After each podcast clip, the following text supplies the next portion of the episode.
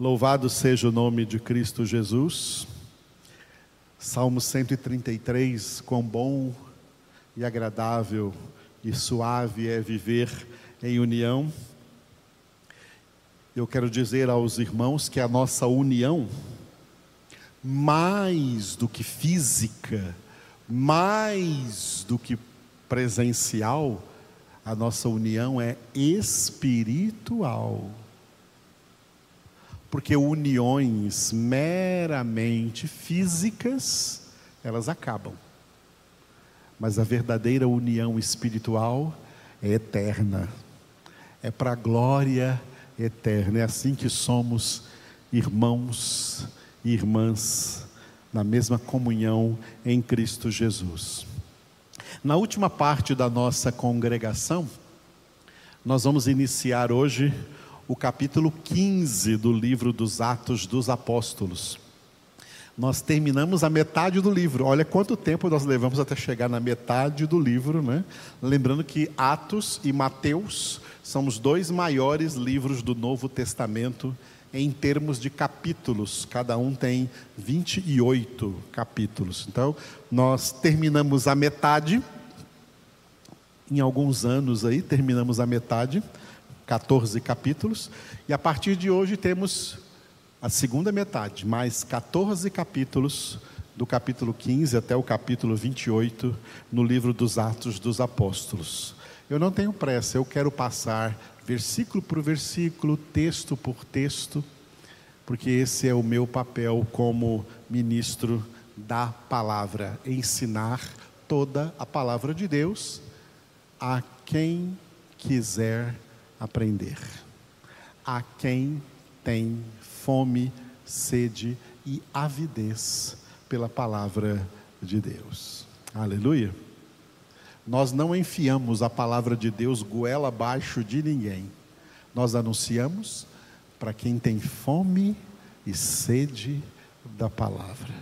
Estes amam receber essa ministração, porque é para eles mesmos. Amém?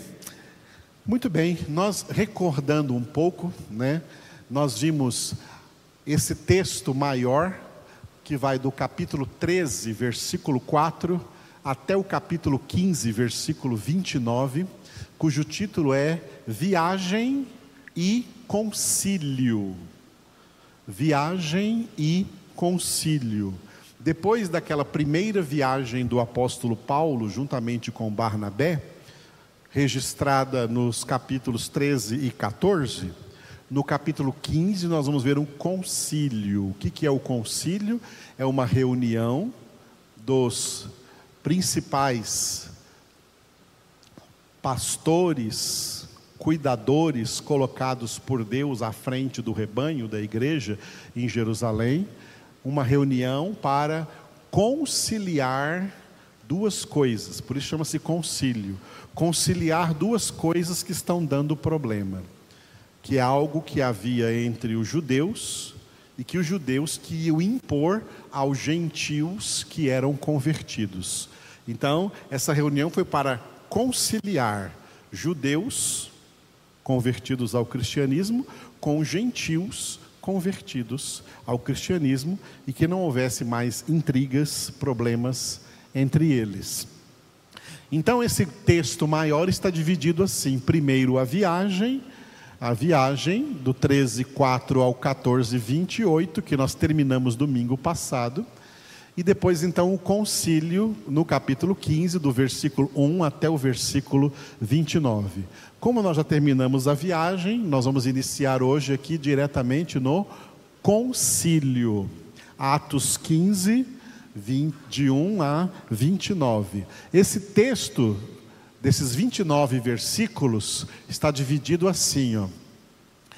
Levantou-se uma questão, uma questão a ser resolvida, tá? Um problema a ser solucionado, uma questão e essa questão é levantada aqui, né, exposta aqui nos primeiros cinco versículos, Atos 15, de 1 a 5. E depois, Atos 15, de 6 a 29, a resolução. O que eles resolveram em relação a essa questão que foi levantada. Hoje nós vamos começar com a questão, Atos 15, de 1 a, de 1 a 5. Né? Esse texto está dividido assim: ó, o surgimento da questão. Como essa questão surgiu nos primeiros dois versículos, Atos 15, 1 e 2, e depois a viagem de Paulo e Barnabé para Jerusalém, para se encontrar então com os apóstolos originais de Cristo lá em, na igreja de Jerusalém e resolver esse problema, essa viagem a Jerusalém, versículos 3 a 5. Vamos ficar hoje com o surgimento da questão. Atos 15, versículos 1 e 2. Vamos ver o versículo 1 hoje e o versículo 2 amanhã de manhã. Versículo 1, imposição da circuncisão. Essa foi a questão que foi levantada. Os judeus convertidos ao cristianismo queriam impor a circuncisão judaica aos gentios convertidos ao cristianismo. E isso gerou uma grande discussão. Versículo 2, o título é Grande Discussão. O versículo 2 nós vamos meditar sobre ele na nossa congregação de amanhã de manhã, nossa congregação matutina. Hoje vamos ficar com o versículo de número 1, a imposição da circuncisão. Alguns indivíduos que desceram da Judéia ensinavam aos irmãos o seguinte: dois pontos. Se não vos circuncidardes, segundo o costume de Moisés, não podeis ser salvos. Vamos repetir? Alguns indivíduos que desceram da Judéia ensinavam aos irmãos: se não vos circuncidardes, segundo o costume de Moisés, não podeis ser salvos. Bom, estes indivíduos aqui citados no versículo de número 1 são judeus que foram, desde o dia de Pentecostes, desde o nascimento da igreja, diante da pregação ali dos apóstolos em Jerusalém, esses judeus foram convertidos ao cristianismo. Só que lá na Judéia, que era um estado de Israel na época, cuja capital era Jerusalém, tá?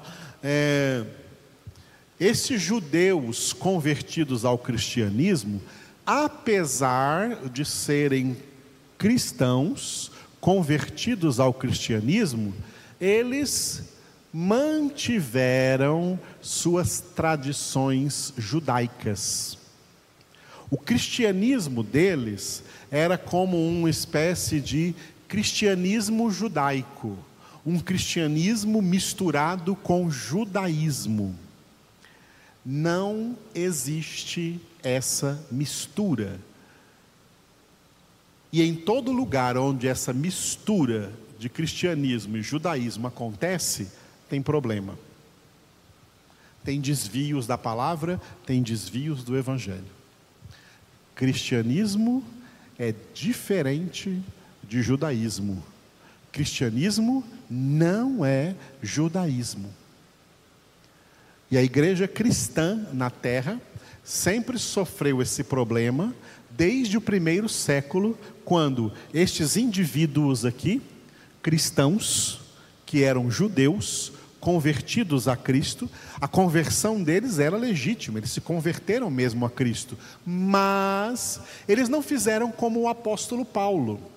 O que, que o apóstolo Paulo fez? Porque o apóstolo Paulo também era um judeu, e um judeu muito esclarecido mas depois da sua conversão, a partir da sua conversão, ele abandonou as tradições do judaísmo, porque ele se tornou cristão.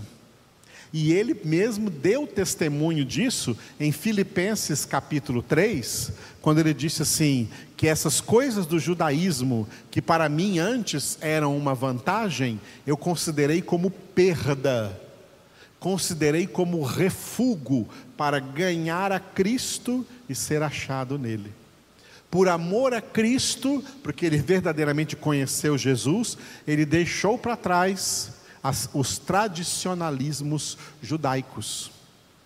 Só que muitos judeus não fizeram como o apóstolo Paulo. Eles se tornaram cristãos, tiveram uma conversão ao cristianismo, mas quiseram manter práticas e tradições e tradições próprias do judaísmo. E além disso, eles ainda né, queriam impor aos gentios, quem eram os gentios? Pessoas que nunca tinham sido judeus, pessoas que não participaram do judaísmo e eram de outras nações, não eram de Israel, e se converteram, foram convertidas a Cristo Jesus. Esses judeus, convertidos ao cristianismo, queriam impor tradições judaicas aos cristãos que nunca tinham sido judeus. E aqui, de maneira especial, eles queriam impor para os cristãos que nunca tinham sido judeus a se circuncidarem, a fazer uma prática que era uma prática exclusiva da antiga aliança, uma prática do judaísmo que era a circuncisão. Por que, que a nossa Bíblia tem Antigo e Novo Testamento? Porque a nossa Bíblia ela registra também a existência de duas alianças. Uma aliança que era provisória, passageira e que tinha data de validade, que foi a antiga aliança. A antiga aliança acabou. Agora nós temos uma nova aliança, só que essa nova aliança não é provisória como a antiga. Essa nova aliança é para sempre, é para a eternidade, é em Cristo Jesus. Existiam algumas coisas que na Bíblia eram para ser praticadas pela antiga aliança e não pela nova aliança. Uma dessas coisas era a circuncisão. A circuncisão era uma prática para o povo de Deus da antiga aliança, não é uma prática para o povo de Deus da nova aliança. Mas esses judeus convertidos ao cristianismo, olha que seriedade, porque eles colocaram a salvação nisso. Eles saíram lá da Judéia, saíram lá de Jerusalém, e eles foram lá para Antioquia, da Síria, onde estavam os apóstolos Paulo e Barnabé, numa igreja de maioria gentílica, de maioria de cristãos que foram convertidos do mundo, de outras nações para Cristo e que nunca havia, haviam sido judeus. E como nunca haviam sido judeus, não eram circuncidados. E aí então esses judeus, convertidos ao cristianismo, vieram ensinar para eles o seguinte: olha só, olha que forte o que eles disseram se não vos circuncidardes, segundo o costume de Moisés, não podeis ser salvos. Eles colocaram a circuncisão como condição para a salvação. A condição para a salvação é a fé em Jesus Cristo e não a circuncisão ou nenhuma prática religiosa judaica. E eles impuseram então a circuncisão e houve um grande alvoroço, vamos ver amanhã a discussão que teve, que foi necessário então gerar esse concílio, pelo qual nós vamos passar aqui nas nossas próximas congregações, dentro do capítulo de número 15. Mas vamos falar uma coisa assim. Porque Deus, na antiga aliança, obrigava a circuncisão. A circuncisão era algo da antiga aliança. Moisés foi obrigado a circuncidar o seu filho primogênito, chamado Gerson, porque tem um texto muito forte no livro do Gênesis que diz assim: porque Deus procurava o menino para matá-lo. Olha que forte, Deus procurava o filho de Moisés para matá-lo, porque ele não era circuncidado. E aí Moisés então circuncidou o menino com uma faca de pedra, feita de pedra, circuncidou o menino Gerson, e aí a, a ira de Deus parou de, de perseguir o menino. Ele foi circuncidado. E a mulher de Moisés disse: Tu és para mim homem de sangue, homem sanguinário. Porque a circuncisão era algo imposto por Deus no Antigo Testamento, todos tinham que se circuncidar. E por que não no Novo? Porque para o Novo Testamento, a circuncisão era uma profecia da verdadeira conversão. Da verdadeira conversão. Deus queria demonstrar no corpo dos homens, na antiga aliança, fisicamente, o que é uma verdadeira conversão. Circuncisão é fazer uma cisão, cisão é um corte em volta, circular, circuncisão, uma cisão em volta. O que é a conversão? A conversão é Deus operando em nós uma cisão em volta de nós, eu vou dar uma volta aqui, ó. Deus opera uma, um corte em volta de nós, separando-nos do resto do mundo. Circuncisão significa separação. Essa é a verdadeira circuncisão. Deus não quer mais circuncisão na carne, no corpo, mas circuncisão espiritual. Deus quer nos cortar para fora do mundo. Como disse lá na carta aos Gálatas, nos desarraigar das coisas do mundo. Essa é a verdadeira circuncisão, que também é chamada na Bíblia de circuncisão do coração. Eu coloquei aqui um versículo de Jeremias, capítulo 4. Jeremias, capítulo 4, versículo versículo 4. Jeremias, Jeremias, capítulo 4, versículo 4: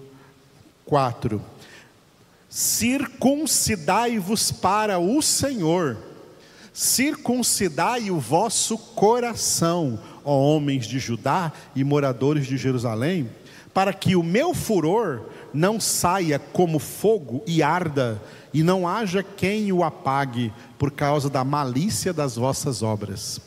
Ainda no Antigo Testamento, Deus deu essa palavra para os homens que eram circuncidados, e eles achavam que porque eles eram circuncidados no corpo, estavam salvos. E aí Deus vem dizendo para eles assim: olha, vocês têm que circuncidar o coração de vocês. Porque pensando que circuncidaram só o seu corpo, só o membro do seu corpo, mas não circuncidaram o seu coração, não se converteram de verdade, não tem salvação, não. Sabe o que significa isso? Que ser meramente religioso não salva. Para ser salvo, tem que ser homem espiritual em Cristo Jesus. Por essa mesma razão que Deus disse isso para Jeremias, nós vimos no livro dos Atos dos Apóstolos, no capítulo 7, versículo 51, o diácono Estevão dizendo isso para as autoridades judaicas de Jerusalém, que eram todos circuncidados no corpo. E Estevão disse para eles assim, ó: Homens de, vamos ler juntos? Homens de dura cerviz e incircuncisos de coração e de ouvidos, Vós sempre resistis ao Espírito Santo, assim como fizeram vossos pais, também vós o fazeis. É, Estevão falou para o sinédrio de judeus em Jerusalém que eles eram circuncidados, tinham circuncisão no corpo deles, mas eram incircuncisos de coração e de ouvidos. Não adianta nada o que é externo se não tiver uma realidade interna lá dentro no coração. E foi por essa razão, então, que o apóstolo Paulo escreveu em Filipenses capítulo 3, versículo 3. Porque nós, nós aqui, os verdadeiramente convertidos, nós é que somos a circuncisão, nós que adoramos a Deus no Espírito e nos gloriamos em Cristo Jesus e não confiamos na carne. A verdadeira circuncisão, que Paulo diz aqui, nós somos, somos a verdadeira circuncisão, a verdadeira circuncisão é a verdadeira conversão, a genuína conversão a Cristo Jesus. Aleluia. Bom, entramos no capítulo 15, vamos ficar, vamos passar por cada versículo desse capítulo, entendendo essa temática que nós entramos aqui neste concílio de Jerusalém. Vamos encerrar a nossa congregação louvando ao Senhor. Fique de pé e louve comigo. Obrigado, Senhor, pela tua presença, falando conosco, operando, Senhor, aqui em nossas vidas. Te glorificamos por tudo que o Senhor nos ensina por tudo quanto o Senhor fala aos nossos corações. Obrigado porque o Senhor fez de nós a verdadeira circuncisão, que não é a da carne, que não é a circuncisão física. O Senhor cortou ao redor de nós, ao espiritualmente nos separar do mundo, operar em nós o que está escrito em Colossenses 1, 13 e 14 o Senhor nos libertou do império das trevas e nos transportou para o reino do Filho do seu amor, em quem temos a redenção, a remissão dos pecados. Obrigado, Senhor, por essa verdadeira circuncisão espiritual em todas as vidas dos teus filhos e das tuas filhas a circuncisão física era exclusivamente para homens na antiga aliança, mas a verdadeira circuncisão espiritual é para todos os teus verdadeiros filhos e filhas. O Senhor nos corta do mundo, o Senhor nos desarraiga do mundo, o Senhor nos separa do mundo, para que neste mundo nós nos tornemos testemunhas do Senhor. Testemunhemos ao mundo que nós somos. Nós somos raça eleita, sacerdócio real, nação santa, povo de exclusiva propriedade de Deus, selados pelo teu Espírito Santo. Enche-nos, enche-nos, Espírito de Deus, é o que nós clamamos a Ti, em nome de Cristo Jesus. A Ti, Senhor, toda a glória, toda a honra e todo o louvor